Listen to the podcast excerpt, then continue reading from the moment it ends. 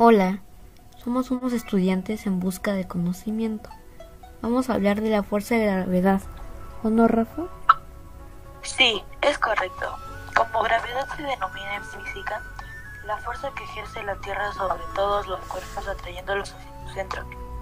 Es la gravedad la que hace que los objetos caigan al suelo y la que nos crea la sensación de peso etimológicamente. La palabra gravedad proviene del latín gravitas, gravitatis. Isaac Newton, conocedor de los estudios sobre el movimiento de Galileo y las leyes de Kepler sobre las órbitas de los planetas.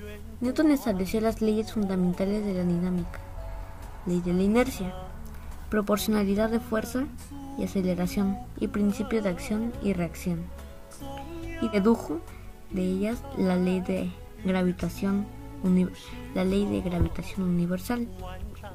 Los hallazgos de Newton deslumbraron a la comunidad científica.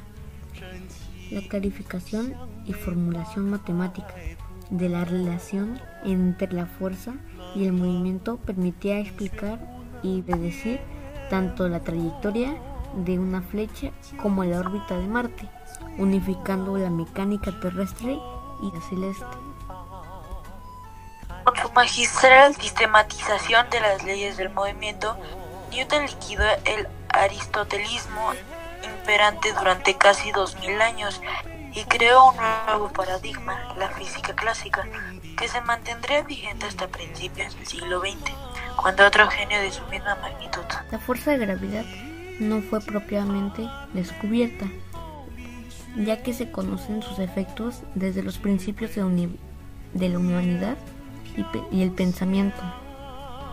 Sin embargo, la ley de gravitación universal, que la explica y permite calcularla, fue propuesta por Isaac Newton en 1687, supuestamente tras recibir el impacto de una manzana en la cabeza mientras reposaba en, la campiña inglesa. La Tierra tiene la gravedad que tiene debido principalmente a su núcleo compuesto por materiales pesados. Todos los objetos con más experimentan la fuerza de gravedad, incluso tú.